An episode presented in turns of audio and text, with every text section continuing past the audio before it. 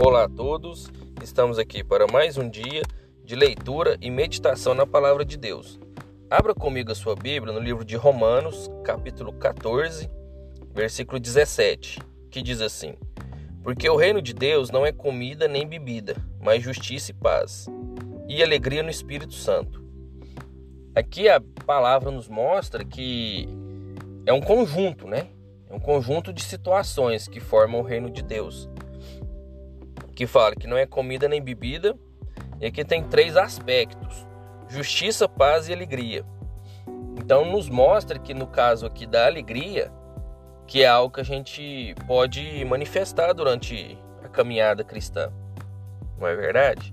Que a gente pode se alegrar por estar na presença de Deus, que a gente pode se alegrar por ter a reconciliação com Deus, porque com o pecado a gente se distancia de Deus e hoje com a, o sacrifício de Cristo, a gente foi reconciliado, então a gente pode ser chamado de filho.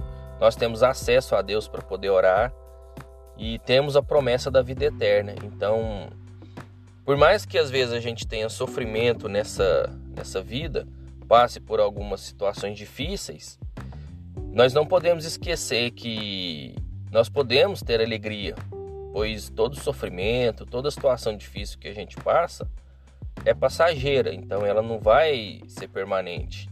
E o que é permanente é o reino de Deus. O reino de Deus sim vai vir para ficar e vai ser permanente. Então aqueles que seguirem, que quiserem e que aceitarem a, a Deus e a Pai, o Evangelho de Cristo, serão aceitos no reino.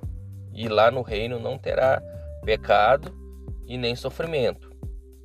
Então isso é um motivo de alegria. Então a gente pode ficar alegre todo dia quando a gente acordar, que a gente vai para o nosso serviço, que a gente vai fazer nossas tarefas. E por mais que seja difícil, porque às vezes é difícil.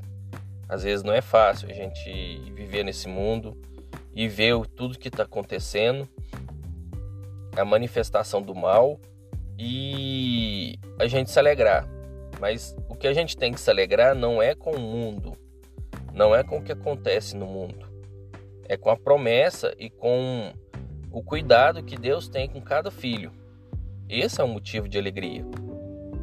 Não é o sofrimento do mundo, a maldade do mundo. Não é isso. É a, a promessa e a chance de ser chamado de filho. Então, isso é motivo de alegria. E é nisso que a gente tem que se concentrar. Que aí os problemas começam a ficar mais pequenos, menores e às vezes até desaparecer tá bom? Que a gente não esqueça disso, de ser alegres, tá bom? Que Deus abençoe a vida de cada um de vocês, que a gente possa levar as orientações da Bíblia para o nosso dia a dia, tá bom? E até a próxima.